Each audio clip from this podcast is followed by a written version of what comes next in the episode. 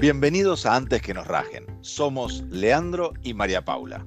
Y los invitamos a un After Office virtual para descontracturar el management y hablar de todo lo que pasa en las oficinas.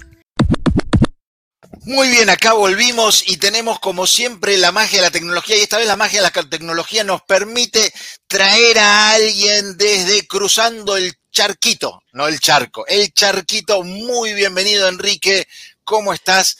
Desde nuestra querida y hermana República del Uruguay y como todo buen argentino puedo hacer una triste imitación del acento uruguayo. No, no hagas eso. No, no, no. No, déjame cuidarlo, Enrique, te lo pido.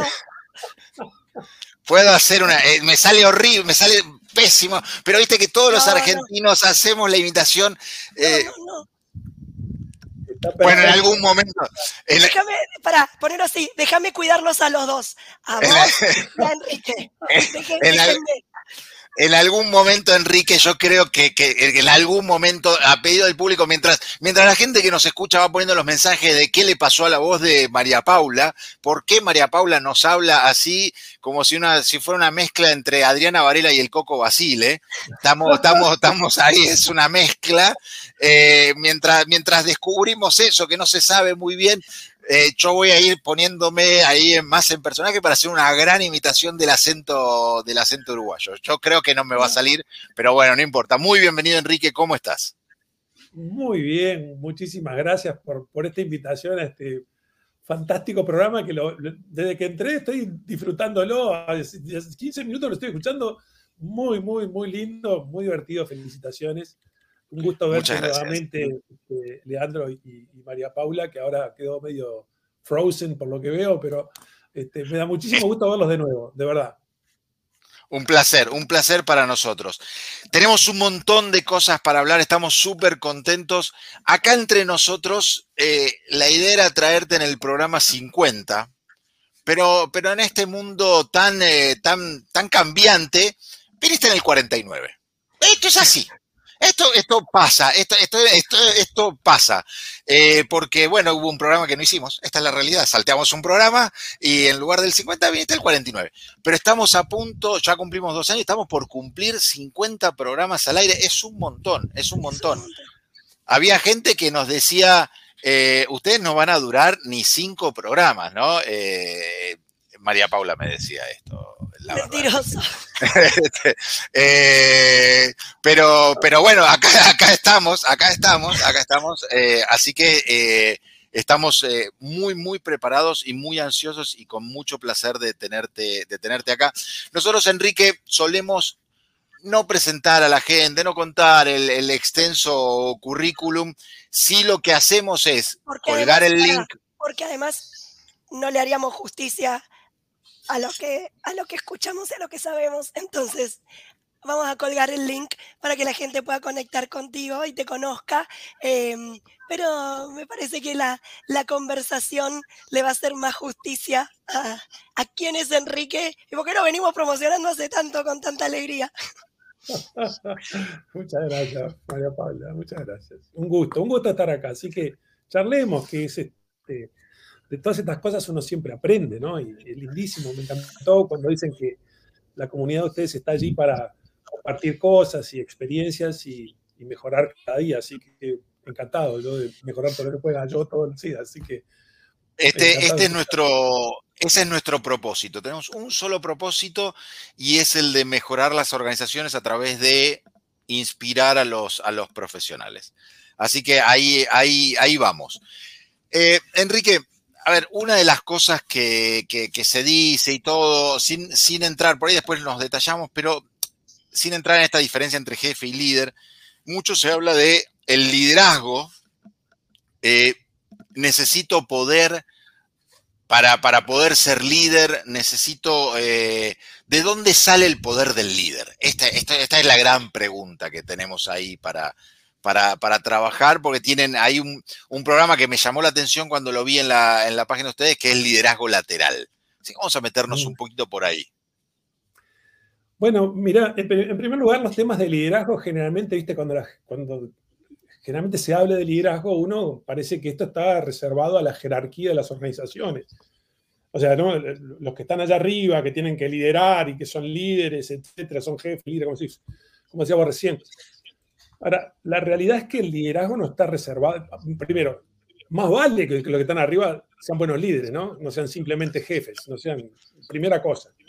Y de eso ustedes deben haber hablado mucho y, todo el mundo habla de que los que allá arriba más vale que sean buenos líderes. Pero el liderazgo no está reservado a la jerarquía. De hecho, el liderazgo no tiene una, un título nobiliario, como le decimos nosotros, ¿no? O sea, el título nobiliario de jefe, coordinador, supervisor, gerente, vicepresidente, emperador. No, no, no, no. O sea, liderazgo es otra cosa.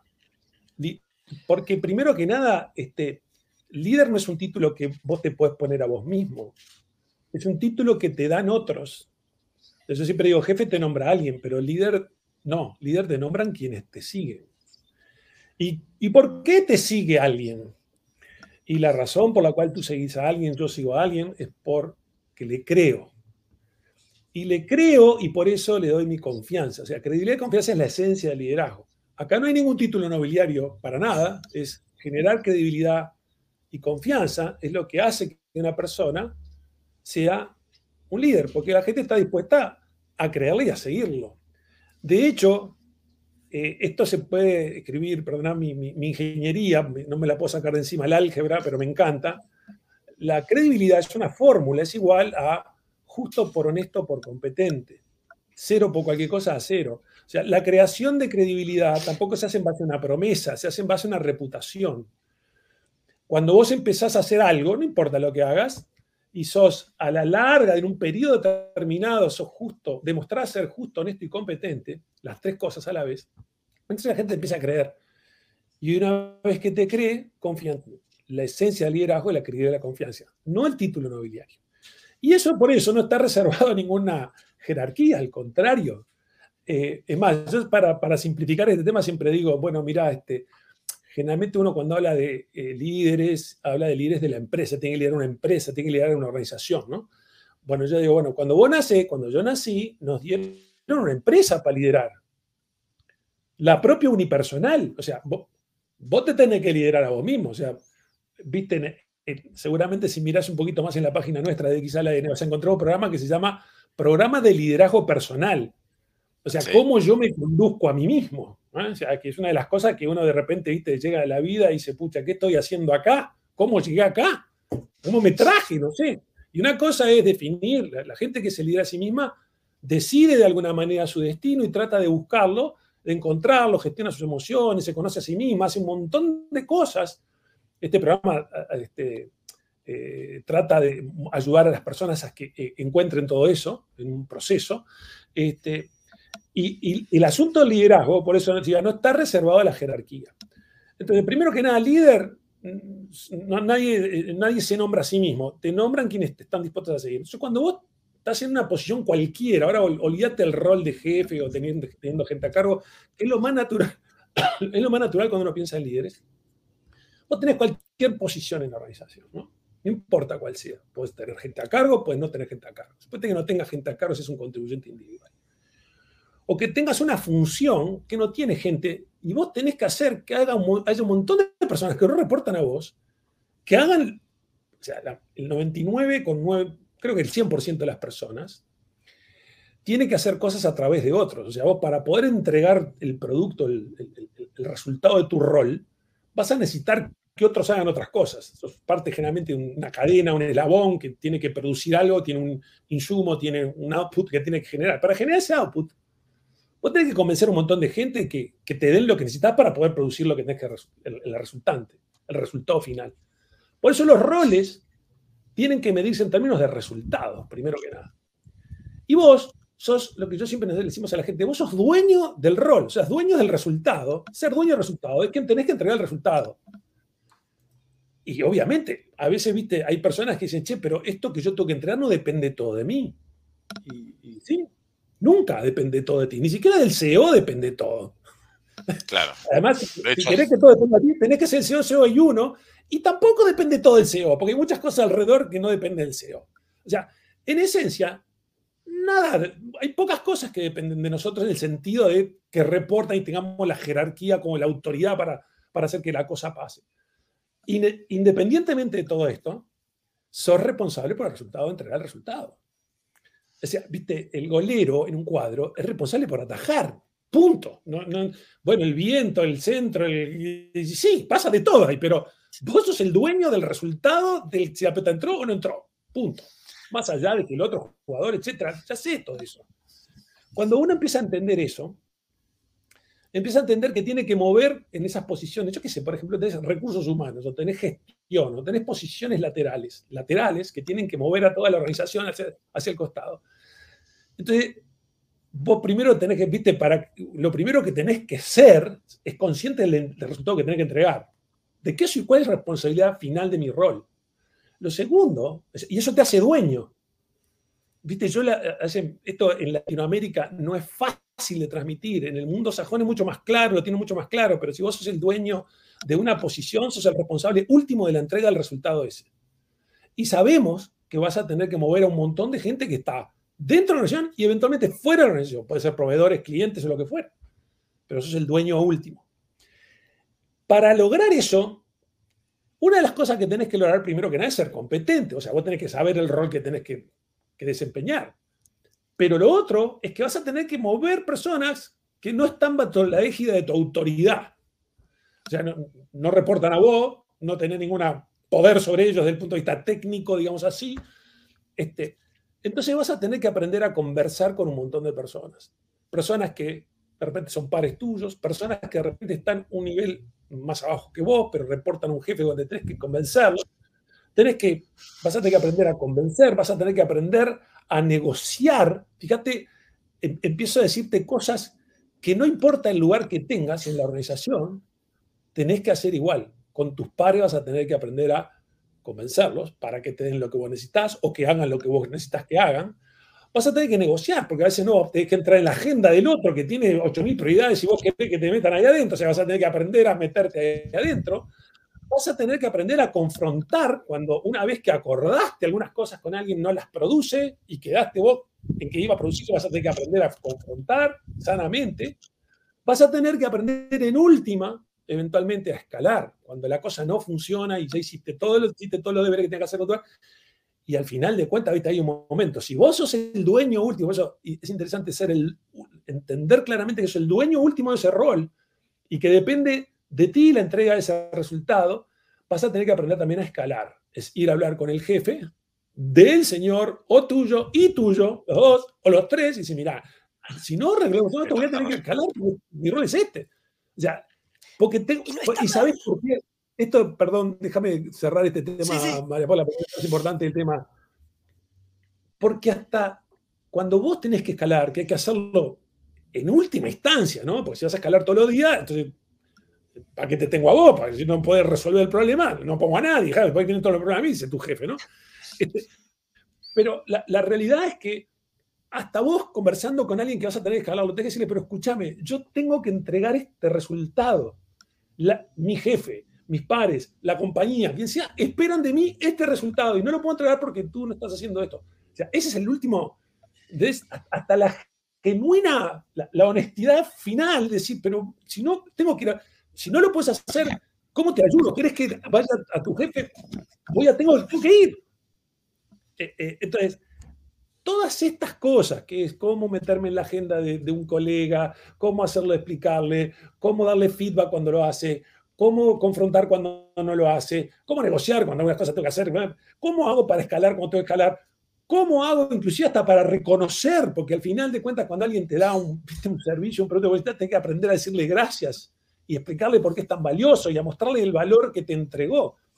Todo eso, eso es lo que llamamos habilidades que tienen dos habilidades, la parte técnica y la parte social. La parte técnica, sos competente, sabes lo que tienes que hacer, ayudas a otro a que lo haga, entonces tenés que lograr aprender todas las habilidades sociales que implica mover a personas que no responden a ti con la autoridad del cargo o lo que fuera, con esa capacidad de influencia para llevarlos a que por favor entreguen el resultado, que el, el input que vos necesitas para entregar el resultado final o para completar algo que tenés que hacer. Todo eso le llamamos liderazgo lateral. Y, lo interesante es que si vos agarras a cualquier persona en la organización, desde la persona de, menor jerarquía hasta la de mayor jerarquía, todo, la mayoría tienen, todos tienen pares. Y, las organizaciones, cuando funcionan en silos, ¿viste? que funciona ventas, administración, finanzas, manufactura, el cliente le importa tres cuernos como nos organizamos nosotros. Nada le importa. 22 vicepresidencias, 2.500 este, sectores, 738 departamentos, por tres cuernos. el cliente nos ve en forma horizontal por procesos. Y por eso el liderazgo lateral es tan importante. Perdón, María Paula, me terminé, hice una pregunta. No, que vos mencionabas lo de, lo de escalar. Digo, tampoco está mal cuando uno tiene que recurrir a escalar a, alguien, por lo que vos decís, pues yo tengo que entregar, y en eso que yo tengo que entregar estamos todos involucrados también, y también en, un punto te afecta a vos que yo no pueda entregar, porque todos tenemos, si, lo estamos haciendo es por algo y porque representa algo importante, entonces si hay que escalarlo también es una ayuda, digo, no es... Igual está, está el inconsciente de, eh, buchón, buchón, le vas a contar a tu, eh, buchón, Está ese, está ese, ese populismo, está. Es que, es que, ¿sabés lo que pasa? Que tenés mucha razón, Leandro. En la realidad, muchas veces, si, uno lo único que hace es escalar o denigra a, un colega o lo que fuera, termina siendo mucho. Y eso no es lo que queremos. Por eso decía, al final de cuentas, todas las posiciones requieren de liderazgo. Por eso el liderazgo es el factor más importante en cualquier organización, en todos los niveles no es de la jerarquía, es cualquier persona, si desarrolla su capacidad de liderazgo, o sea, es justo, honesto y competente, eso, viste, una vez que vos, vos sos justo cuando le reconoces al otro que te dio lo que te dio y le agradeces lo que. Sos honesto si le das feedback, decís, mirá, esto así no funciona. Este, yo necesito esto todos los martes a las 3 de la tarde. ¿Cuál es el problema? Te ayudo. Mirá, acá hay una pieza de las habilidades sociales del liderazgo lateral que te ayuda a hacerlo, ¿viste? Muchas de estas funciones, a veces, por ejemplo, el rol de gestión, vos lo puedes ejercer de dos maneras. O de policía, no mandaste el formulario 38, te denuncio en la próxima reunión de comité, ¿viste? es lo más común. Eso es, eso es lo más común. Y eso está mal. Porque la verdad, yo te tengo que ayudar a vos, primero a que entiendas por qué esto es importante. O sea, yo, me yo tengo un trabajo, tengo que hacer todos los deberes. Tengo que ayudarte a vos a entender por qué esto es importante tengo que ayudarte a vos a hacer el trabajo que necesito que hagas. O sea, yo no podés andar, yo las primeras tres veces te lo hago yo contigo, te muestro cómo se hace, fíjate, si te falta algo, avísame, avísame el día anterior porque así lo terminamos. La cuarta vez, tengo que hacerlo vos solo, ya, ya sos grandecito, ¿no? O si no podés, decime, es, tu jefe, yo te ayudo con tu jefe, que no tenés, no sé, viste, pero tengo que agotar. Mira, yo he visto un montón de organizaciones donde los directores de posiciones muy importantes se quejaban de todos sus pares, de que no le hacían esto, hacían aquello, Y la pregunta que les hice, digo, pero, por ejemplo, me acuerdo una vez una directora de recursos humanos, pero, pero enorme, de una empresa enorme, denigraba a todos sus pares, porque no ponían las metas que ponían eran horribles, ¿no? cuando hacían fijación de objetivos. Y le digo, ¿vos le preguntaste a, a los jefes si saben poner metas? Porque ¿sabes uno de los problemas graves que tienen los jefes? Que no pueden decir, dos palabras. No puede. ¿Cuáles son esas no dos sé. palabras? No sé. está prohibido esos jefes decir no, no sé. No, no, no, no puede ser. Y cuanto más grande sos, cuanto más veterano sos, más te cuesta, ¿no? En algunas posiciones. Cuando los, jefes siguen siendo jefes y nunca pasaron a la posición de nunca hicieron esa transformación personal de transformarse en líder, lo bueno, el líder, no, no tengo ni idea cómo se hace confesar que no sé y pedir ayuda, que no sabes si pedir ayuda, no es una, forma de debilidad. Es una, es una gran capacidad de inteligencia para mejorarte, para mejorar la organización. Pero, evidentemente, porque el, título nobiliario de jefe parece que viene eh, con el sillón repleto de habilidades, ¿no? Te ponen el sillón, se te abre el cerebro, no puedes decir no sé. Este, y eso es un horror, entonces yo decía, pero ¿no te sentaste una vez a ver cómo, cómo lo ayudás a ver al pobre tipo, a ver cómo, cómo pone, cómo, si le podemos, lo, lo puedes hacer de dos maneras, para no poner la evidencia, decir, bueno muchachos, vamos a un taller de fijación de metas, antes de la fijación de metas, ¿no? Antes del 31 de enero tiene que estar el taller fijar toda la meta, muchachos, pero entonces eh, vamos a hacer una reunión, vamos a traer a alguien que sepa mucho cómo se fijan metas, hablemos cómo se fijan las metas, y ustedes van a hacer un ejercicio acá para ejemplo de cada uno de los casos que tengan, entonces hacemos un peer coaching ahí, ¿sabes? ¿viste? Y no, no, no, tenés, el, el, método ese policíaco que decíamos recién, eh, no, no, ¿viste? Vos tenés que hacer todo lo deberes. Hasta que llega el momento en el que la persona del otro lado te das cuenta que no quiere, le importa tres cuernos, te, te, te ningunea. Le, hay que aprender, para, para, para. O tomamos un café, o tomamos una copa de vino mejor, primero un poco de vino, así te aflojan los músculos, charla del tema. Si vos, mira que necesitamos que la meta esté fijada, porque esto está mal así, ¿no? Se te ayuda, pero ya está. ¿No? Y, y si mirá, si el 31 no tiene la meta fijada, voy a tener que ir a hablar con tu jefe. Yo, discúlpame, voy contigo si querés. Yo no tengo ningún problema. Esa piecita, esa piecita que es la de custodiar que la cosa ocurra, a muchas personas les cuesta mucho. Porque esas conversaciones a veces no son fáciles de tener. No son, no son ni fáciles ni lindas. no, y es una de las cosas que hay que aprender. Viste, yo, eh, esta es una de las cosas más maravillosas. Hace mucho tiempo estuve en Argentina haciendo un taller para una empresa muy importante con el número uno y todo su equipo durante dos días. Y entonces el, gerente general, un tipo muy, muy inteligente, agarra, después del segundo día, agarra y dice, Enrique, vos que nos, nos obligás a hablar en tweet, porque yo le decía, muchachos, achiquen las cosas, son, este, dice, decime en un tweet, vos que tenés mucha experiencia, cuál es el problema más importante de las organizaciones. Y yo me puse a pensar en un tweet, pa. Y te lo digo rápido. Los jefes no saben conversar con la gente. Punto. O los jefes no conversan bien con la gente. Punto. Y después lo agregué. Dije, la gente no conversa bien. Punto. No conversamos, ¿sabes que nos conversamos todo el día? Pero cuando tenemos que decirnos las cosas como tenemos que decirnos, no sabemos, porque no tenemos método. Hay, hay método. Mira, ahora hay un taller ahí que se llama liderazgo lateral, que vos viste. Hay un método para cómo conversar, cómo decirle a alguien esto que acabamos de decir, ¿viste? Y que nadie se ofenda. Ahora, ahora nos vamos. Pero creo que el tema de la conversación, no te rías de mí, creo que el tema de la conversación está en todos los aspectos. No nos permitimos conversar con otros, muchas veces ni, ni con amigos, ni con familia, de no poder decirle, che, esto que vos hiciste a mí me hizo mal o, o me hizo bien, y así como te puedo decir que tal cosa no me gusta, también puedo sentarme con vos a agradecerte por todo esto. No, sé en qué momento las personas nos limitamos a conversar. Hablamos mucho, pero decimos poco. No, al, contrario, mirá, lo tengo que subrayar doble rayado lo que acabo de decir. Todo esto que acabamos de decir en la oficina aplica en forma doméstica.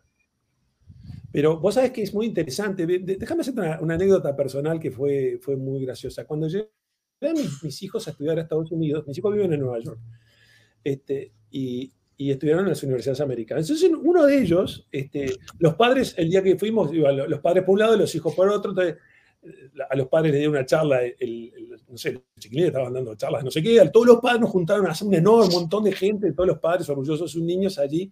Entonces el decano de la universidad dice, bueno, ustedes tienen unos niños maravillosamente inteligentes, creo que sepan que son el, el mejor SAT, que es el, el, examen de entrada que hemos tenido en la historia, son brillantes, tienen unos ojos brillantes. Imagínate, padres orgullosos, contentos. Y dice, bueno, le voy a contar qué van a aprender sus hijos en los primer, el primer semestre. Y yo dije, pa, le van a enseñar, yo qué sé, este, eh, no sé, física cuántica. Yo me imaginaba cosas maravillosas, ¿no? Y dice, bueno, sus hijos del primer semestre van a aprender a leer y a escribir. Silencio. ¿Cómo? Yo decía, estamos pagando una fortuna por estas universidades para que les enseñen a todos locos. Dice, sí, sí, ustedes son, muy buenos, pero no saben leer ni escribir. Y le voy a dar la lista de los libros que tienen que comprar en la biblioteca, que era una lista sea con Platón, una cosa infinita. Y todas las semanas tienen que leer no sé cuánto, es una locura que tienen que leer, tienen que escribir dos essays por semana, y así va a ser el primer semestre. Leer y escribir, leer y leer y escribir. Y esto es igual. Mira, cuando yo veo las organizaciones, en la encuesta de opinión interna de las organizaciones hay dos preguntas que siempre dan mal. La primera es la de remuneraciones y la segunda es la de comunicaciones.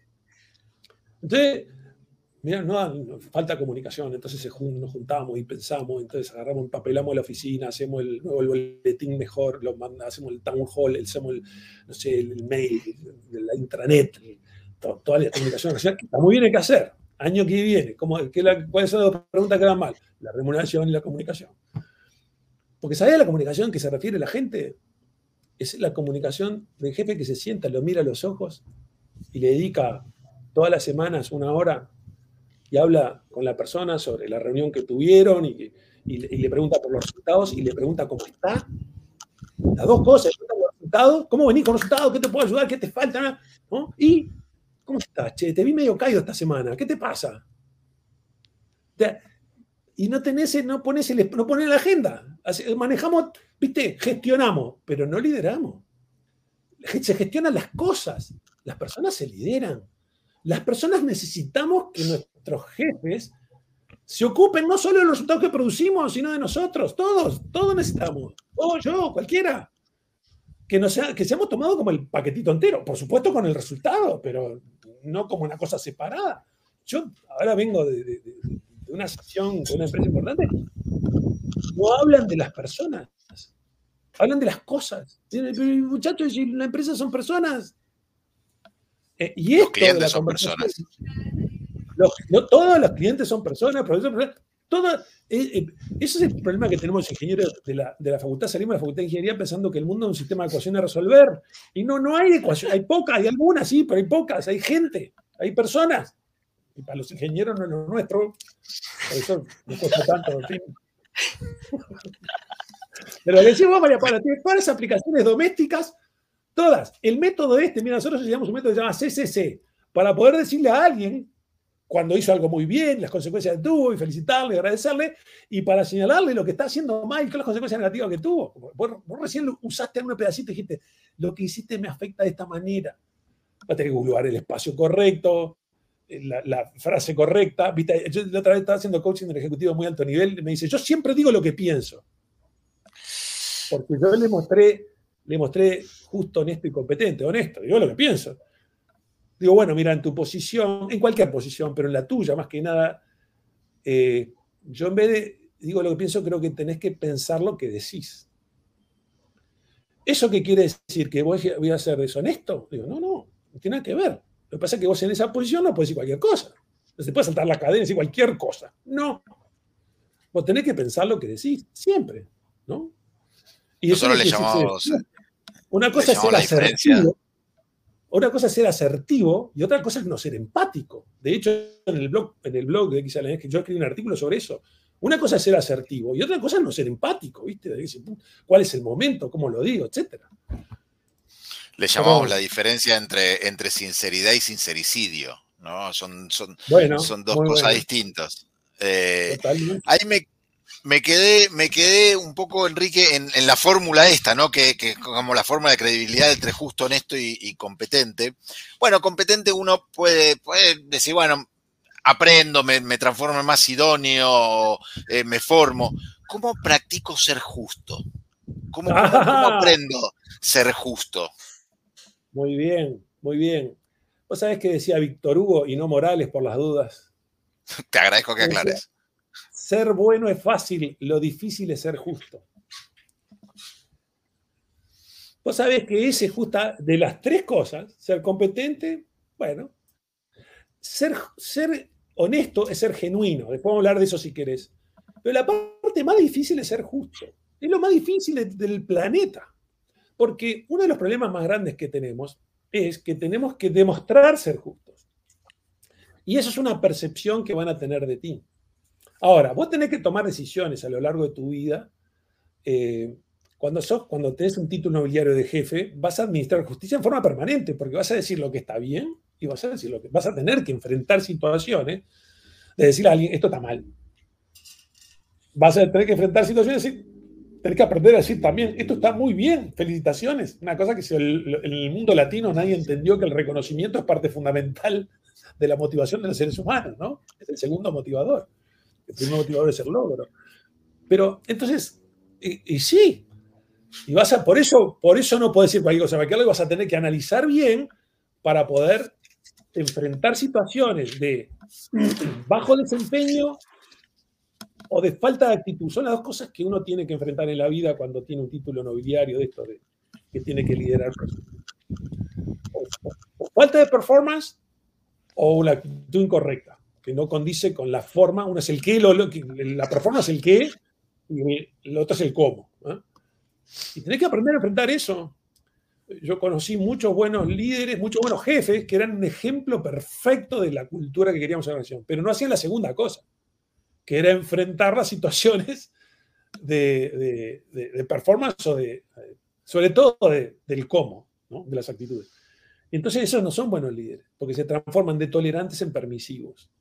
Ahora, eso tiene un precio, porque si vos, eh, si vos querés estar bien con Dios y con el diablo, con todo el mundo, y querés ser el... Eh, este no es un concurso de Mr. o mi simpatía. No te dediques a esto. Hay veces que vas a tomar decisiones que no le van a gustar a algunas personas. Y bueno, pero si vos tenés que dormir con la almohada, ¿viste? ¿Cuándo sabes si hiciste justo? Cuando te pusiste a casa la dices, ¿hiciste, hice todo lo deberes que tenía que hacer, le dije todo lo que tenía que decir, ayudé todo lo que tenía que ayudar. Sí. La persona dice, bueno, entonces esto no funciona. La almohada me ayuda a hacer ese ejercicio. Ahora, si yo digo, la verdad que nunca le dije esto, bueno, vamos a dar una chance. Sos tolerante, ¿no? Y eso es ser justo. Llega un momento en que vos decís, bueno, está, no es infinito este partido. Este, y sí es muy difícil. Te digo más, este tema de la justicia hay una directora ejecutiva de una empresa muy grande acá que ha venido a, a la academia de, X a la N, ha hecho todos los cursos con nosotros, y siempre que me ve, me, ve, me abraza y me dice, Enrique, la justicia me persigue, me persigue. hay muchos acá que también los persigue la justicia, pero me parece que es otra cosa. Pero me parece que por cosa diferente. me parece que es otra cosa, hay muchos acá que... Ese es para otro tema. Ese me parece que sí, me parece que es distinto. Ese va con, con el vino por medio. Es, muy, muy, muy difícil eh, y nos ha pasado el tema de la, de la, justicia y pasa mucho en las organizaciones de, confundir, me parece, equidad con igualdad, ¿no? Y, y, tratan a todos por igual y uno dice, no, es justo, trato a todos por igual. Y decir, mira, no hay nada más injusto que tratar a seres diferentes como iguales. Eh, ¿cómo, ¿cómo, manejamos eso en la organización, en un equipo? ¿no? Tengo un equipo a cargo y, claro, la, primera sensación que uno le da es decir, bueno, soy justo, les doy a todos lo mismo. ¿Y eso es justo, no es justo? ¿Cómo, cómo, cómo lo ves, Enrique, esto? Pero mirá, mirá la, A ver, voy a usar un, tema absolutamente tonto, ¿no? De repente una persona del equipo empieza a llegar tarde. ¿No? La reunión son a las 9 y llega a 9 y media, no sé ejemplo tonto, menor, y, pero, pero puede ilustrar perfectamente lo que estamos diciendo. ¿Qué tenés que hacer? Y mira, yo he visto, de todo, de todo mal hecho, todo lo mal hecho que te puedas imaginar. ¿ah? El jefe que junta a todo el mundo le dice, no quiero que lleguen tarde. Y todos llegan temprano, me, pasó.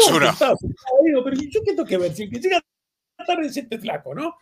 el tipo que a todo el mundo lo, lo primero que hay que hacer es que ir a hablar con este de persona dice, ¿qué te pasa? La reunión a las nueve. ¿Qué está pasando?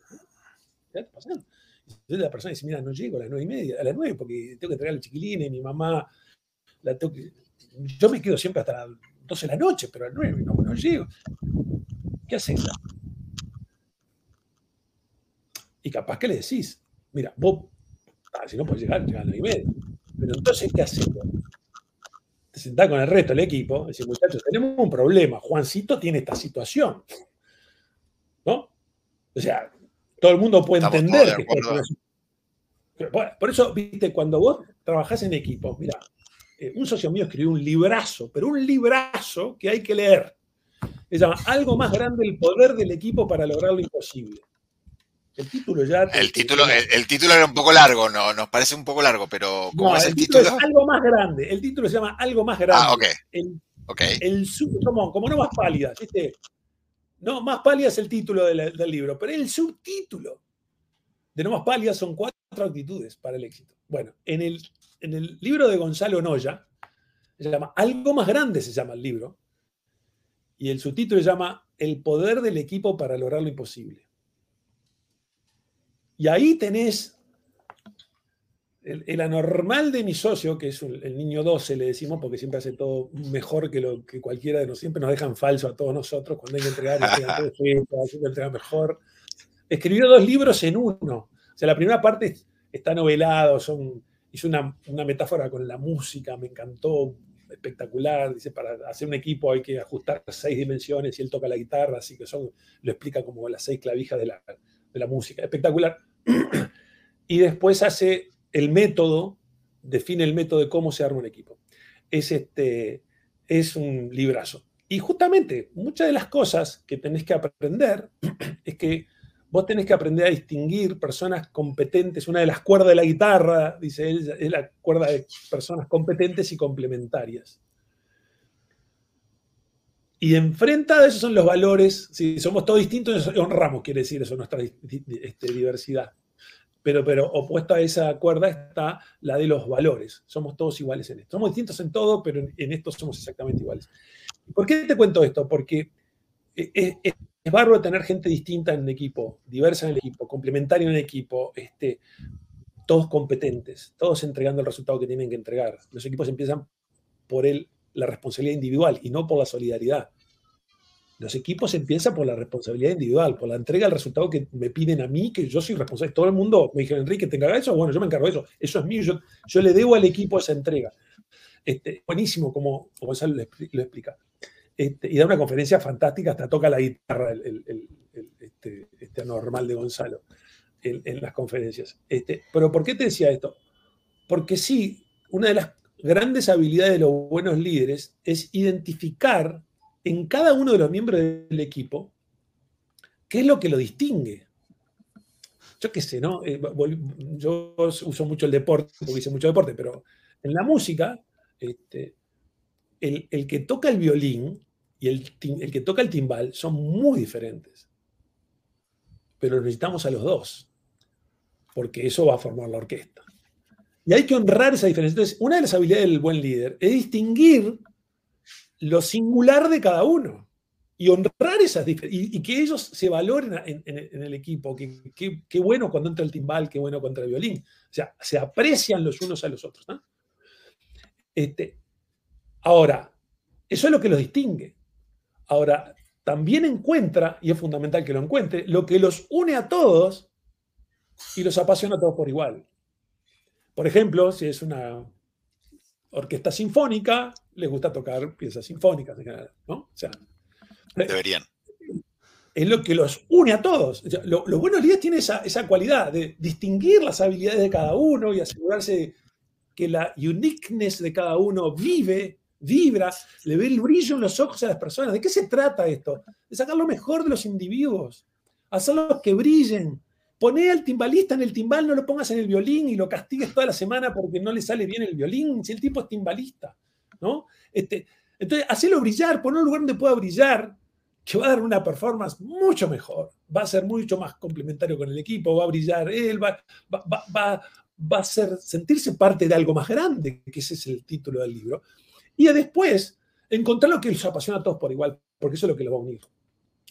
Entonces, cuando vos me preguntabas cómo manejas a, los equipos, y las personas somos todas distintas. Vos tenés que tener equidad. pero viste el, ejemplo del que llega tarde, eh, todo el mundo va a entender. Ahora, si es un caprichito porque el nene le gusta levantarse más tarde porque no sé qué corno, entonces la conversación es de otro estilo, ¿viste? Que también la tenés que enfrentar. Es más, los, e, los, cuando los equipos empiezan a funcionar, se tienen que acomodar. Por eso esos seis acuerdos de la, de seis, de seis cuerdas de la guitarra son, son brutales. Eh, acelera, el proceso de formación cuando se hace, cuando se hacen esas seis cosas a la vez. Son acuerdos, están de acuerdo, vamos a trabajar. ¿Qué es lo que tenemos que lograr? ¿Por qué lo queremos hacer? Eh, ¿Cómo trabajamos en forma conjunta? La regla de funcionamiento, la confianza y los valores. Son seis cosas. Y se escriben el acuerdo, escriben la constitución. Lo más interesante es que cuando hacen ese ejercicio, descubren, se descubren a sí mismos, entre ellos, hablan de ellos, no solo de las cosas que hay que hacer, sino de las personas. Y se van formando, ese equipo se va formando hasta que en un momento performa a otro nivel. Cuando logra performar a otro nivel, empiezan a hacerse otros ajustes, como en la guitarra. Cuando vos tocas la guitarra, ¿alguno de ustedes toca la guitarra?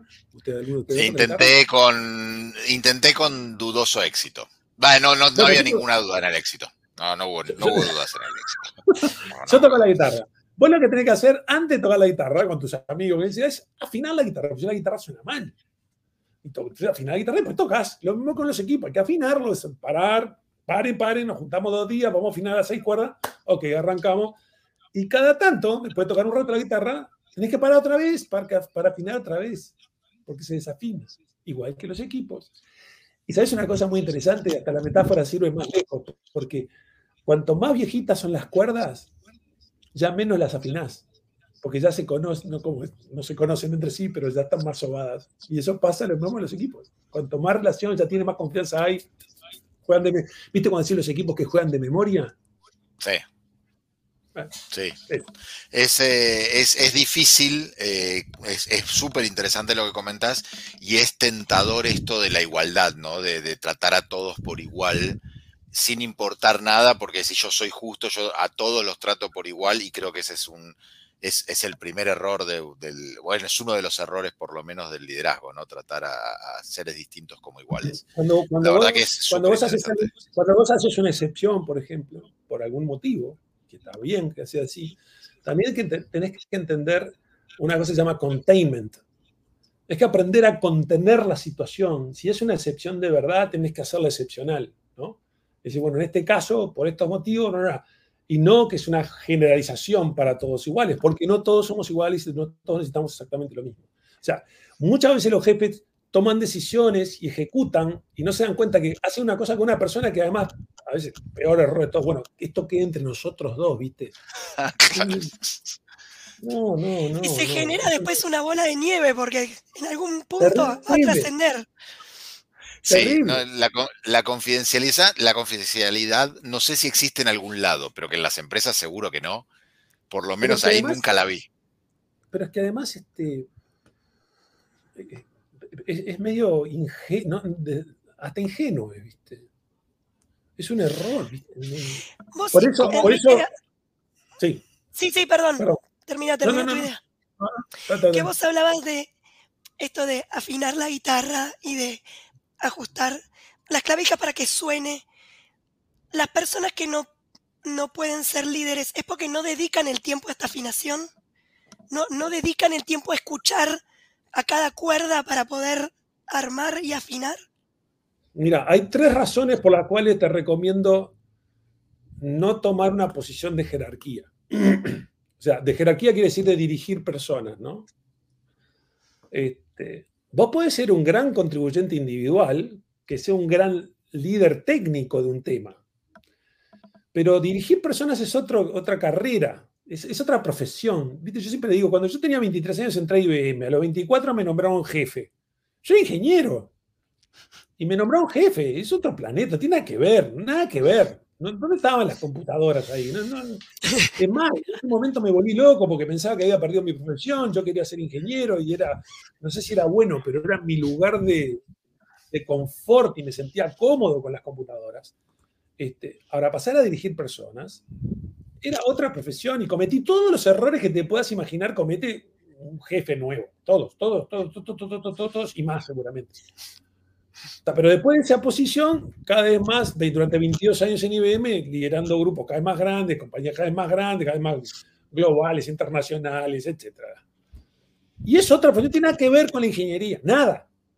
Y a veces cometemos el grave error de promover al mejor técnico a la posición de jefe, con lo cual perdemos el mejor técnico y ganamos el peor jefe.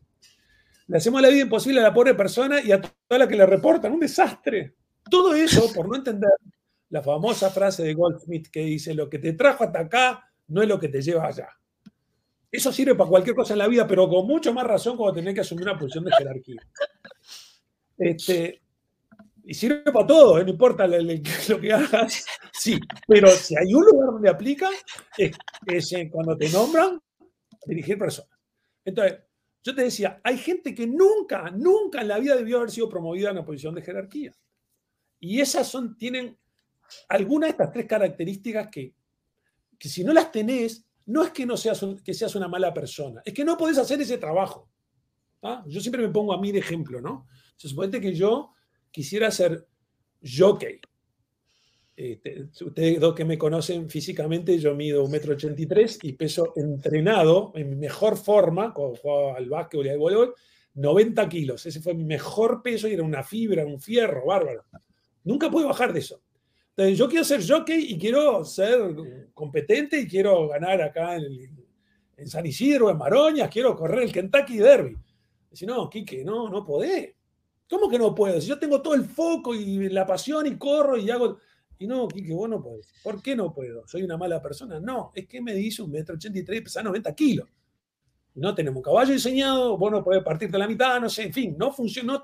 No, es que sea Ya, lo que voy a decir ahora no implica que seas una mala persona. Es que no, no está diseñado para esto o no, no te gusta o no vas, a, no vas a disfrutar lo que tenés que hacer. Lo primero, te tiene que importar la gente. Este laburo viene con gente. Y tu misión es hacer que la gente brille, como decíamos hoy.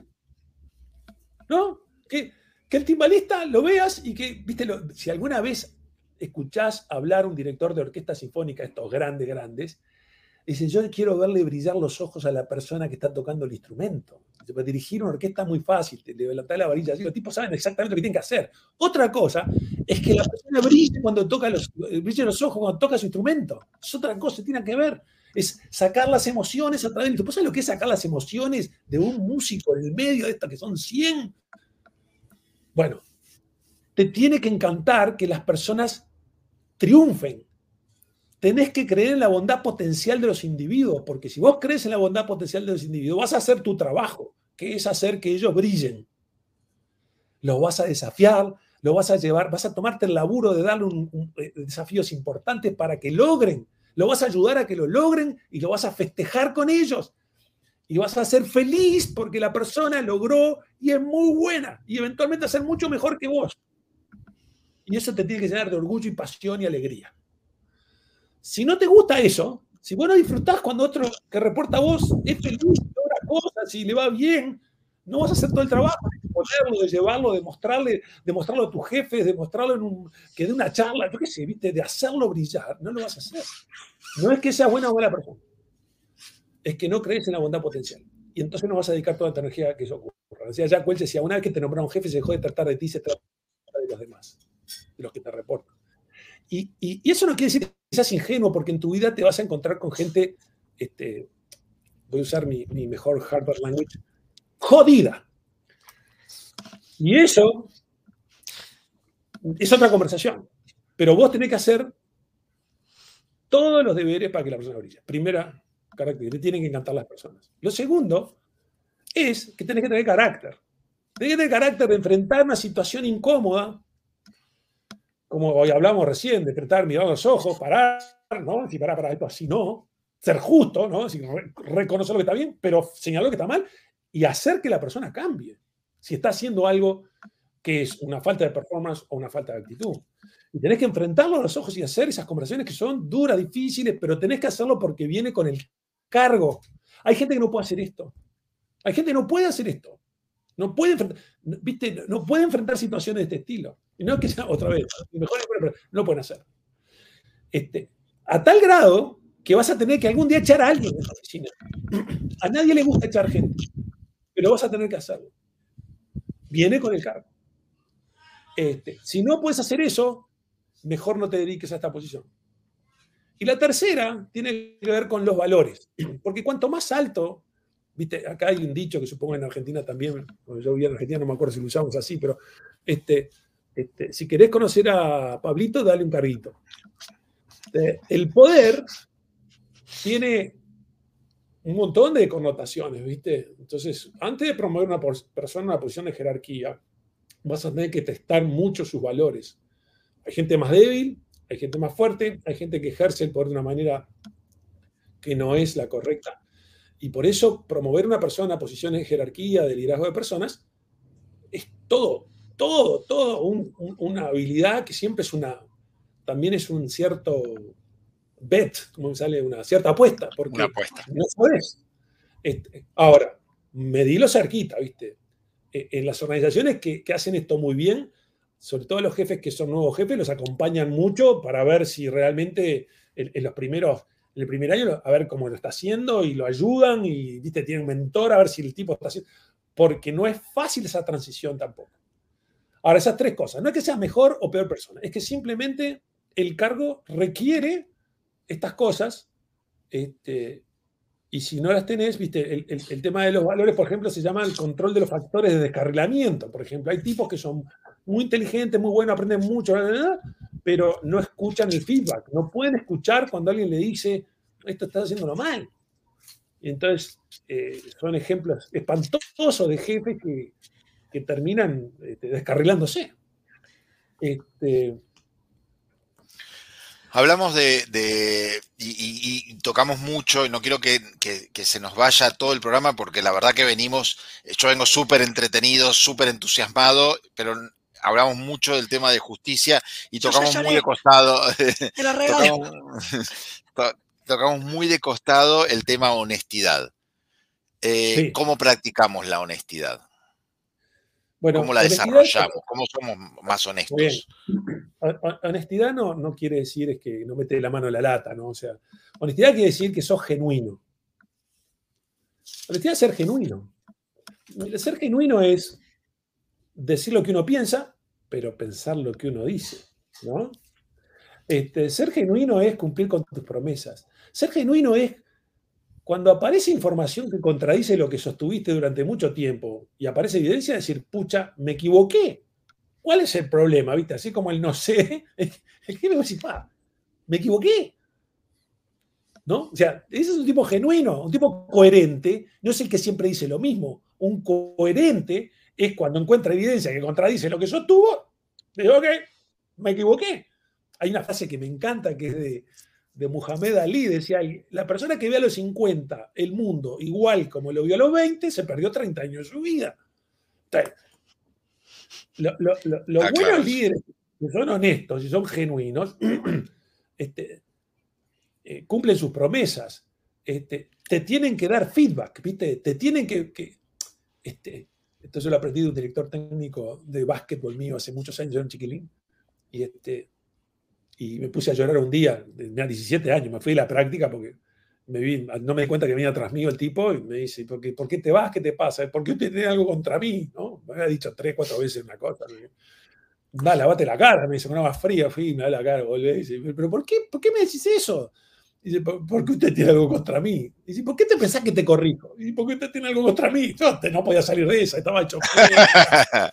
Quería jugar más salvaje, imagínate. Y me dijo, pero, ¿vos sabés por qué te digo lo que te digo? Porque me importás. Porque creo que tenés el potencial. Preocupate el día que no te diga nada. Esa es una cosa, viste. Un buen líder es un tipo que tiene una mano de hierro y un guante de terciopelo. Ser genuino y ser honesto es darte el feedback, porque si no te da el feedback, eh, hay, eh, hay, una, cuenta en, Twitter que se llama Coach Quotes. Me encanta. Y no sé quién es el coach que dijo esto. Dice, este, si te digo la verdad, me vas a odiar por una semana. Pero si te miento, me vas a odiar toda tu vida. O sea, ser genuino es darle feedback sano a la gente para que mejore y crezca y se desarrolle. Y después tiene que ser justo, porque si, si, solamente ve lo que está mal y no le reconoce lo que está bien, o lo convenciste al tipo que es un inútil, o el tipo siente que sos, injusto porque solamente lo ve lo que está mal. Ese equilibrio es el más importante. ¿Cómo, ¿Cómo, invito, Enrique, hablando de feedback, cuando tengo, no solo una, o, cuando la gente, cuando tenemos una posición de liderazgo que coincide con una posición de poder en la, en la organización? ¿Cómo invito para que la gente del equipo me dé feedback o me, digan lo que piensan? Porque muchas veces los equipos no dicen, no hablan. o peor, te dicen que sí. Como ah, miedo. Muy bien, ¿por qué? Mira, lo peor dijiste, lo peor dije, dicen que sí. Entonces tenés un montón de yes man o yes woman y es lo peor que le puede pasar a un jefe, que tengas un montón de yes man o yes woman. Entonces, la decisión, generalmente la del jefe, por supuesto no es la mejor, no hubo debate, este, no hubo discordancia, no hubo alternativas, no hubo nada.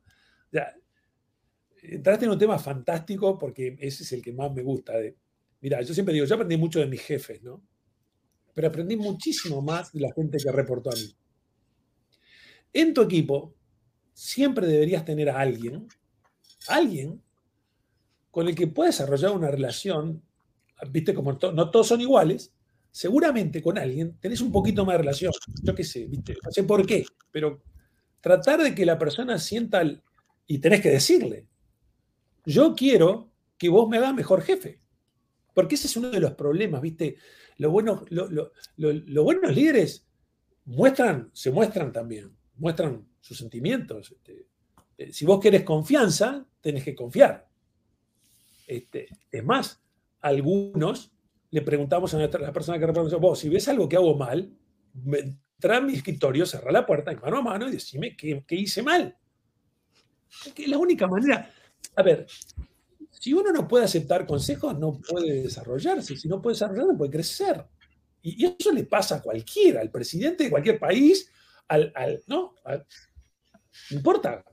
Si no tenés a alguien que te dice, el rey está desnudo, este, tenés un problema gigante, porque un día no te das cuenta que el rey está desnudo. Que sos vos. Entonces, claro. más, vale, más vale, yo qué sé, una de las cosas que puedes agarrar es a los de recursos humanos. Los, buenos personas de recursos humanos tienen que tener ese ojo para ayudarte a vos a ser una mejor, un mejor líder y una mejor persona. Cuando vos tenés un director, yo siendo CEO, tuve muy buen director de recursos humanos y muy horrible director de recursos humanos. Los directores de recursos humanos eran, daban papelitos, este, hacían lo higiénico, el plan de capacitación, le preguntaban al jefe qué quiere, y no quería corte y confección, el otro quería Excel, el otro, así hicimos, iban a Era horrible. Los verdaderos directores de recursos humanos que trabajan en nivel estratégico se fijaban y velaban por las personas de la organización. Y cuando digo velar por las personas de la organización, los jefes eran los primeros, todas las personas eran importantes, y el, el CEO era el más importante, porque si ellos lograban hacer mejores líderes a esos jefes, entonces everything else follows, ¿entendés? El tiempo dedicado al desarrollo de habilidades de liderazgo este, era muy grande. Y te llamaban y decían, vos, escuchame, hace un mes que no hablas con fulano, me encontré con él en el baño, me dijo que, este, pregunté a ver cómo andá, andá, no sé qué estás haciendo. O tenés este tipo que es un tóxico, todavía no te diste cuenta. O Muchachos, ustedes dos que trabajan, que son pares, vamos a resolver este tema entre ustedes porque esto está armando un lío barro en la organización. O, muchachos, eh, ¿viste la goma que pega al equipo ejecutivo, por ejemplo? Decir, muchachos, no le van a llevar esto al gran jefe, vamos a resolverlo acá. Todas esas, ¿viste? Cuando hablamos de las comunicaciones, las conversaciones, este, lo bueno del director de recursos humanos hacen muchas de esas cosas. Pero si no tenés el director de recursos humanos, tenés alguien que reporta a vos, sentate con alguien que vos, mira, yo quiero que vos, una vez por, cuando sea, mira, cuando sea, entra a mi oficina y decime, yo, yo siempre tuve la suerte, al principio te soy franco que es importante esto también para que de repente hay algunos más jóvenes, bueno, algunos más viejos también, hasta el del partido son todos más jóvenes que yo, así que no importa. Este, eh, que la primera vez que te pasa eso y viene alguien que tiene la valentía y el coraje, una está escrito ahí en más pálidas. ¿ah? Este, la primera vez que te viene a decir alguien que agarra el coraje, cierra la puerta y dice, quiero decirte algo. Hiciste esto y tuvo estas consecuencias, a mí no me gustó, pasó tal cosa, ¿cuánto? Y vos sos el jefe. No, y te viene la. ¿Cómo yo? Soy perfecto, super. No, ¿cómo? No, no, no. Este, y yo cometí ese error. Y veo gente que le cuesta mucho eso. Este, hasta que te das cuenta que si vos. No necesariamente siempre tienen razón, pero muchas veces sí. Y es importante cuando vos empezás a hacer un poquito más, escuchar mejor, que es la única manera de crecer y aprender y mejorar. Los, las personas que reportan a uno son las que reciben todo los, el peso de los comportamientos verbales, no verbales, los silencios, los, gestos. Por eso cuando vos cambias un gestito chiquito en tu comunicación, el mundo cambia. Es increíble. El, el impacto que tienen los jefes sobre la gente es descomunal. Y es importante ser self-aware, por eso conocerse eh, además de ser un descubrimiento personal, pero vos te conoces, nosotros crecemos a través de los ojos de los demás, siempre. Y si, tus hijos te van, a te van a decir, papá, el rey está desnudo. O sea, ¿viste? Eso, esa es brutal, esa es más fuerte todavía. Así que, hay, que aprender a, recibir ese feedback. ¿Cómo, porque el tiempo, el tiempo es, es absolutamente tirano, Enrique, y, y tenemos eh, ahí para, para, trabajar con, eh, con, el registro visual que está, que está haciendo Ojo que Piensa en este momento. Eh, para, para, cerrar como último, siempre intentamos mirar el otro, el otro lado, ¿no? El del contribuidor individual, porque no, invitamos y llamamos a que cada uno sea responsable y no esperar, creo, y esto es una creencia personal, que a través de, del péndulo este que se fue del jefe, que, está bien que se haya salido desde del jefe autoritario al, jefe de servicios, también me parece que el péndulo se ha ido para el otro lado y, los que empiezan la carrera esperan que todo venga del jefe y, esperan así como dice, bueno, a ver qué me da, ah, no, bueno, si mi jefe no me da tal cosa, si mi jefe no... ¿Cómo hago desde contribuidor individual para mejorar a mi jefe? Mira, acá hay, hay, dos. ¿Para qué aprender una luz? Porque está medio oscuro esto. Dame un segundito. dale, dale, dale. Yo voy a decir una cosa. Les dije que en la cabeza se te explotaba. Yo lo dije. Es verdad, es verdad. Yo lo dije. Se los advertí. Yo estoy movilizada. Para variar otra, otra charla con Enrique y me voy así como con toda movilizada, la cara roja, un desastre. Escucha, Escucha, acá, acá, déjame hacer un. Te voy a contestar. A ver, no sé si contestar primero con. A ver. ¿Cómo, ¿Cómo manejar tu jefe es lo que me preguntaste? ¿Cómo manejar tu jefe? ¿Cómo hago que mi jefe sea mejor? O sea, yo como contribuidor individual, ¿cómo tomo la responsabilidad? es muy simple, es muy simple. Vos, puedes sentarte delante de tu jefe y decirle cómo te sentís. Es muy interesante ese ejercicio. Ah, ese es liderazgo personal, ¿viste? Tenés que tener, voy a armarme el coraje y bueno, evidentemente ahí tendré que, no llegas, abrir la puerta cerrada, te quiero decir, no, no, no, no, para, pensá un poquito, armate, no sé, ¿viste? Decir, pucha, ¿qué es lo que me, qué es lo que me encanta de mi jefe y qué es lo que me jode de mi jefe? Y capaz que, ¿viste? Es una estupidez y el tipo no sea... los jefes no son malos por diseño, son malos porque a veces no saben lo que están haciendo, porque vos ni yo, ni ninguno de nosotros somos conscientes de las consecuencias de todos nuestros actos. Por eso digo que vos creces a través de los ojos de los demás. A ver, y ojo, ojo, porque yo, digo esto y digo, ah, qué inteligente. Viene de Peter Drucker, esto viene de, Mary Parker Follett 1920. O sea, a ver, el liderazgo se recontra, recontra, recontra reconoce, sabe exactamente lo que es liderazgo, el liderazgo. Una cosa es que algunos hayan sido los autoritarios de la Gran Siete, y otra cosa es que no hayan sabido lo que es liderazgo, ¿viste? Porque ahora las nuevas formas de liderazgo. No, no, no, no, no. Vamos a el liderazgo es una cosa, se llama credibilidad de confianza, credibilidad de confianza. Y la vez, los buenos líderes generan y dirigen las energías humanas. Punto. Lo, lo cuadras en un ratoncito, eso es liderazgo. Todo lo demás son interpretaciones del que el, super, el superhombre que se levanta de mañana y dice, para allá, me iluminé, no, eso no es verdad. Ahora, ¿cómo hago para que mi jefe mejore? Y un día sentarme y decir, jefe, quiero tener una conversación contigo hasta fuera de la oficina, necesito tomar una, vamos a tomar una cerveza. Déjame contarte cómo qué es lo que yo siento y pienso.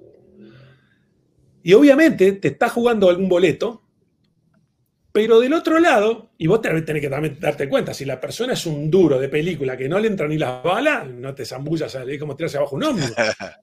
Ahora, si, si, si vos ves que la persona, viste, de repente tiene esos momentos de, de, ¿cómo se llama? De, siempre hay una... Apertura, digamos. Exacto, una apertura, muy bien. Tenés una ventanita y vos ves que tipo, eh, porque vos tenés que mirar, tenés que aprender, tenés que entender. Decir, pa, este, me gustaría tomar una cerveza contigo. Vamos a, tomar un café, dale. Y tenés una conversación. Y sobre todo, lo, más importante, mira, ahí por eso yo te decía, este tema del liderazgo lateral, que al final de cuentas termina siendo conversaciones, y las conversaciones no sabemos conversar, etcétera, etcétera, etcétera hay un método que nosotros llamamos CCC, contexto, comportamiento, consecuencia. Y ahí el liderazgo lateral lo damos bien claro porque lo hacemos ejercitar en el taller, una cosa muy divertido porque la R hacen todo mal. Después les mostramos el método. Este, los seres humanos no somos 100% conscientes de las consecuencias de nuestros actos, de nuestras palabras, nuestros comportamientos. ¿viste? Yo hago esto y para mí lo más normal. Del otro lado hay un tipo que está medio me ve y dice, la pucha, ¿qué pasó? Sacó los lentes, ¿viste? Y nada, me, picaba acá, yo qué sé, no sé qué pasaba, pero del otro lado, o sea, y yo no sé Hasta que no me dice, vos, cuando sacaste los lentes casi me muero. Me dio a conocer la consecuencia en él. Y yo digo, ¿y por qué? Porque sí, me pareció que estabas enojado. Digo, no, no, me picaba acá.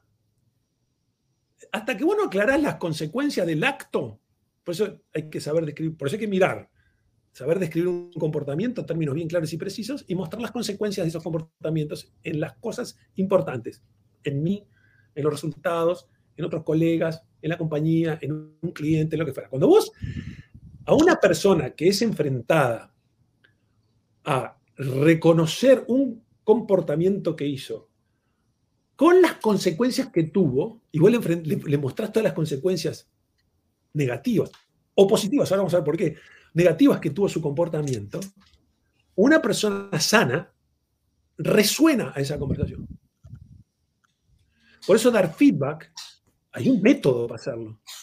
Cuando no sabemos, pues no sabemos conversar, decimos cualquier cosa, lo que genera es una guerra. Por ejemplo, no se usan las palabras siempre o nunca. Esto tiene aplicación doméstica también. Bien. A todo. Bien.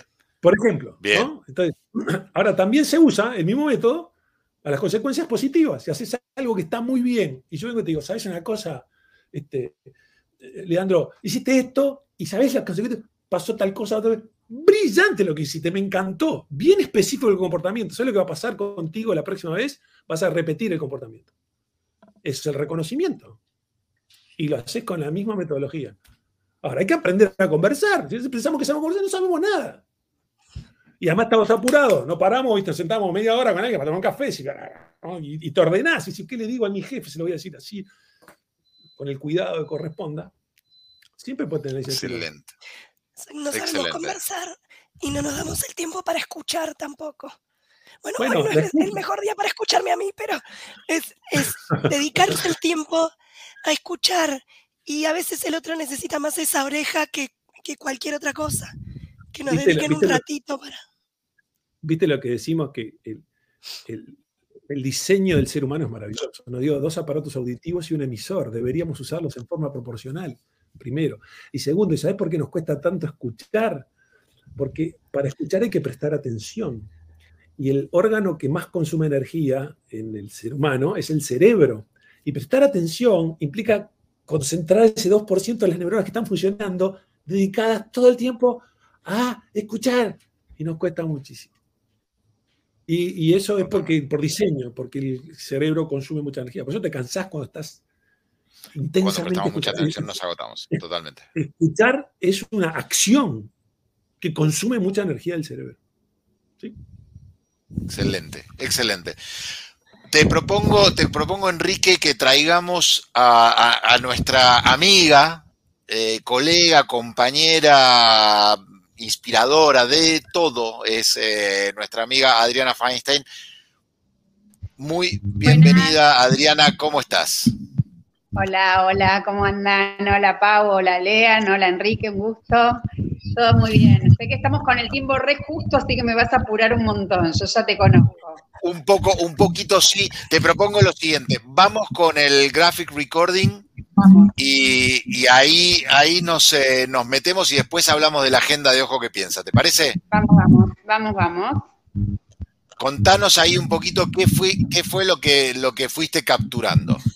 Bueno, eh, a ver, un montón, un montón, pero vamos por, eh, por las ideas que pude captar que me, llamaron, más, más resonaron. esta frase de te sigo porque te creo, me pareció buenísimo.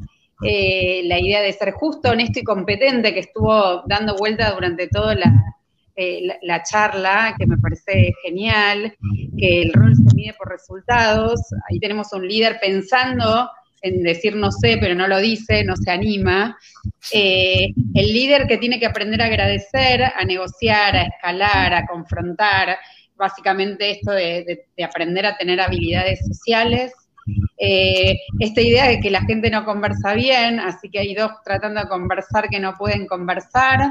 Eh, la pregunta de Lean de cómo ser justo, y ahí está la, frase de Víctor Hugo, ser bueno es fácil, lo difícil es eh, ser justo. Eh, después, bueno, esto de lo importante de los equipos de distinguir lo singular y lo que los une, el lograr acuerdos, que es sumamente importante. Eh, también como líder te tienen que enamorar las personas, te tienen que gustar, te, las tenés que querer, tenés que tenerlas en cuenta, tenés que hacerlas brillar. Eh, y ahí está la personita tocando el violín. Ser genuino eh, y aprender a dar un feedback sano, tener carácter, decir lo que uno piensa, pero pensar lo que se dice, ¿sí? Y cómo mejoro a mi jefe, que era la pregunta final, y ahí está la persona yendo a pedirle una cerveza y decirle, te cuento cómo me siento. Y bueno, me encantó la frase final, la dejé ahí, la de crecemos con los ojos de los demás. Así que espero que les haya gustado. Súper, súper. Imponente, qué lindo. Eh, Adriana, Adriana tiene, tiene una, una capacidad eh, no me gusta decir única porque la enseña, entonces, eh, pero tiene muy desarrollada, vamos a llamarlo así, eh, la capacidad de capturar y transformar toda una charla de una hora y pico en una hoja. Muchísimas gracias, me encantó. Un gusto conocerte. Precioso. Gracias, gracias. Bueno, un placer escucharte. El tema a mí me gusta mucho, particularmente, así que un placer eh, haberte registrado. Así que gracias también. Un gusto, un gusto. Muchas gracias. Muchas gracias. El, Adriana, ¿cómo sigue la agenda para aquellos que quieran aprender a, un poco a, tomar esta, esta habilidad? ¿No? a desarrollar esta habilidad de capturar, de poder transmitir todas estas, esta, hora en un dibujo, este mensaje que un líder quiera dar, lo quiere capturar en un dibujo, lo quiere pasar en un dibujo. ¿Cómo hacemos para, para desarrollarnos? Bueno, en principio, antes que lo diga Pau, me adelanto, seguirme en Ojo que Piensa en Instagram y en las redes sociales. Me Buena idea. Ya que no tiene voz, la, ayudo un poquito. Eh, ahora viene el taller de Sketchnotes este sábado, eh, que es justamente cómo tomar notas eh, visuales, que está completo, así que no, ya no hay lugar, por suerte, muy contenta.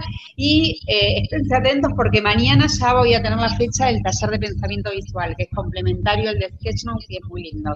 Así que bueno, por ahí pueden ir viendo todo lo que, lo que voy haciendo. Muchas es una especie del, es una especie de Coldplay del, registro visual, ¿no? De Adriana, porque llena, llena talleres y talleres y talleres. Es, impresionante. En cualquier momento aparece en Argentina el, dólar Feinstein, el dólar ojo que piensa.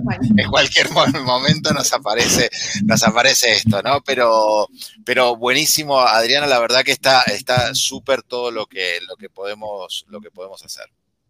Bueno, muchas gracias. Nos toca, nos toca tristemente, Enrique, eh, cerrar eh, el, programa. La verdad que nos quedaríamos conversando enormemente. Hoy por ahí María Paula está más para el subtitulado que para la conversación, la verdad, pero, pero estamos, estamos ahí, estamos ahí. Eh, y la verdad que es súper, súper apasionante. Y este es el momento donde te exponemos públicamente, Enrique, para un poco conseguir que el año que viene, siempre podés decir que no en, público, las, millones de personas que nos escuchan, que después no te escuchan en Spotify, que el año que viene nos gustaría contar nuevamente con, contigo en alguno de los capítulos de, Ojo que Piensas. Sentite libre para decir el sí que quieras. Y de antes que nos rajen también. tenés razón, tenés razón. Lo vamos a llevar a Ojo que Piensa también, gracias, Gracias. Eh, tengo ahí, pero mejor venía antes, que nos rajen y traemos a Adriana también y hacemos ojo que pie, hacemos todo. Ahí está. Bueno, sí, eh, encantado, con mucho gusto, con muchísimo gusto. Este, quiero, quiero, quiero, quiero que inviten a, este genio que es Gonzalo Noya. Tenemos dos genios más, a Jimena Pardiñas y Álvaro Pérez. Les sugiero, hablan de cosas muy interesantes y Gonzalo habla de equipos, como nadie. Me gusta. Eh, Jimena habla de liderazgo personal. Jimena fue la primera medalla eh, de oro de nado sincronizado del Uruguay. Para que tengas idea, tiene un pasado deportivo interesantísimo y es la directora de la Academia de Liderazgo y Gestión de XALAN. Y Álvaro Pérez es el, eh, es el experto en Customer Experience de XALAN, que está haciendo un movimiento muy importante y da unas conferencias imponentes. Así que ahí tienen personas de X que creo que le, van a... Ya tomamos nota de todos. María Paula tomó nota de todos. María Paula, además de hacer todo lo que, lo que hace, eh, produce todo, todo esto eh, y ya tomó nota de, todos. Es más, creo que ellos ya tienen los mails eh, invitándolos, ya, ya, directamente ya, ya, ya los tienen, están, están siendo invitados en este instante. Eh, así que sí, sí, queremos, eh, queremos traer, queremos, queremos traer mucha gente para, para, para, ayudarnos en este propósito que tenemos de mejorar las organizaciones. Y estoy absolutamente convencido, Enrique, que hoy nos acercaste un paso enorme más en este, en este propósito. Eh, así que fuertemente agradecidos un, gusto para mí, un, placer, felicitaciones por el programa, este, un gusto conocer a Adriana. Eh, eh, ahora espero que te, mejores de esa voz, que ya puedas gritar, los goles otra vez con toda pasión. Seguro, seguro que sí. Y, este, y Leandro, un gustazo charlar con ustedes este, otra vez y verlos, así que me dio mucho gusto. Bien, en cualquier momento nos cruzamos el, charquito y nos vamos ahí a Uruguay y hacemos AQR. A comer un asado. A comer un asado. Sí, por supuesto. Eh, un, chivito, ¿sabes vos? ¿Sabes vos que podemos ir? Lo tenía que hacer, María Paula, lo tenía que hacer, lo tenía que hacer, mi invitación es malísima, la mayoría de la gente no se dio cuenta, no se dio cuenta, no aguantaba más, no aguantaba más, no aguantaba más, no aguantaba más, Enrique, esto, esto tenía que hacerlo, tenía que hacerlo. La verdad que a mí eh, me genera un montón de cosas escucharlo, Enrique, me emociona, porque además, algo que, que le decimos siempre a nuestros invitados, que es hermoso ver cómo trasciende la pantalla la pasión con la que hablan de las cosas. Y yo me doy cuenta en primera persona porque me, me moviliza un montón y me dan ganas de tomar un montón de notas y después me siento y veo los capítulos de nuevo y los escucho. Y está súper, es, es un, un, placer y como siempre escucharte y que nos hayas acompañado acá en, en nuestra casa, en este programa, es un, es un honor para nosotros, así que muchas gracias y nos vamos a volver a cruzar seguro. A la orden. Excelente, y tenemos más invitados, vamos a traer a todo X a la N. Todo X a la N va a pasar por AQR. Eh, entonces, María Paula, nos vemos el próximo miércoles, no, el otro. El otro, exactamente. Bien. Síganos que van a estar recibiendo novedades. Excelente. Muchísimas gracias a todos. Enrique, un placer. Muchísimas gracias. Muchísimas gracias, Pau. Y Adri, como siempre, mil gracias por todo. Te invitamos a ver Antes que nos rajen, un programa quincenal online y gratuito. Para saber más, podés buscarnos en Instagram y en LinkedIn. Acompáñanos, tenemos mucho que hacer. Antes que nos rajen.